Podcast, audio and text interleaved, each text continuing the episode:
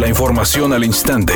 Grupo Radio Alegría presenta ABC Noticias. Información que transforma.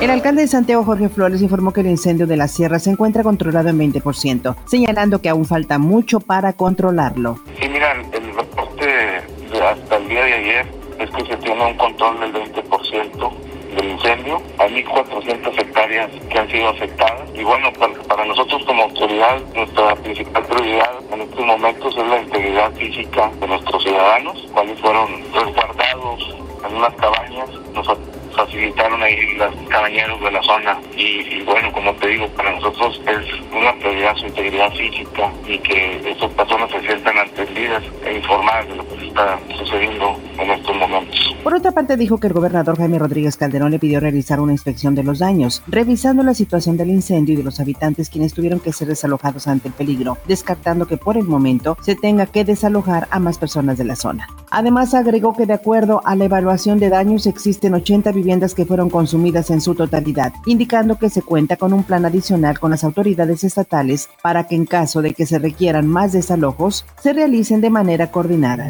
El presidente López Obrador se pronunció a favor de una reforma fiscal que por cierto ya se trabaja en la Cámara de Diputados para sacar de la crisis económica a los estados y municipios. Sin embargo, dijo que debe haber austeridad y honestidad. No es el problema solo la falta de presupuesto, el problema es la corrupción. Entonces hay que limpiar que haya honestidad y austeridad. Y a partir de ahí, ¿qué se puede hacer para lograr más presupuesto? también sin aumentar los impuestos. Para prevenir la propagación del COVID, autoridades estadounidenses en coordinación con México y Canadá informaron a través de un comunicado que se extenderán las restricciones de los viajes terrestres no esenciales hasta el próximo 21 de abril, decisión tomada de acuerdo al último reporte recibido por la ciencia y la salud pública.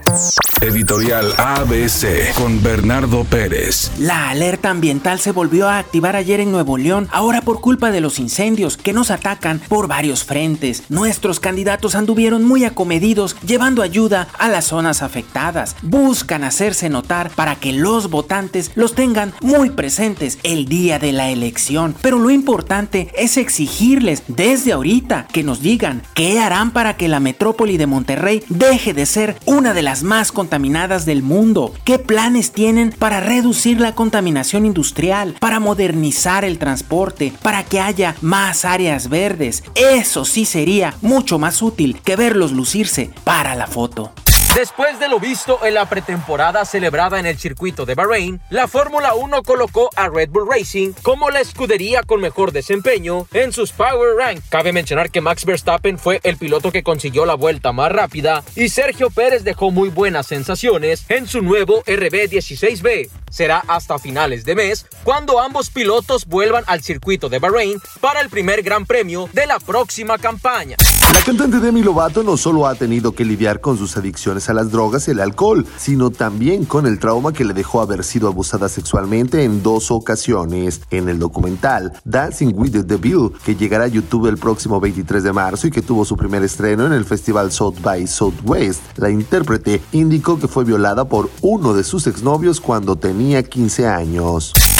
Un percance se registra en la avenida Abraham Lincoln entre Cumbres del Sol y la calle Castellana con dirección hacia el oriente en Monterrey. Tome sus precauciones porque hay un accidente más en la carretera a Nuevo Laredo Sur y el Boulevard Humberto Ramos en Apodaca. Evite el carril de alta velocidad.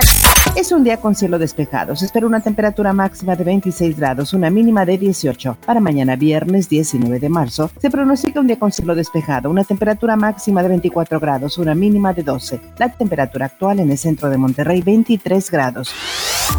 ABC Noticias, información que transforma.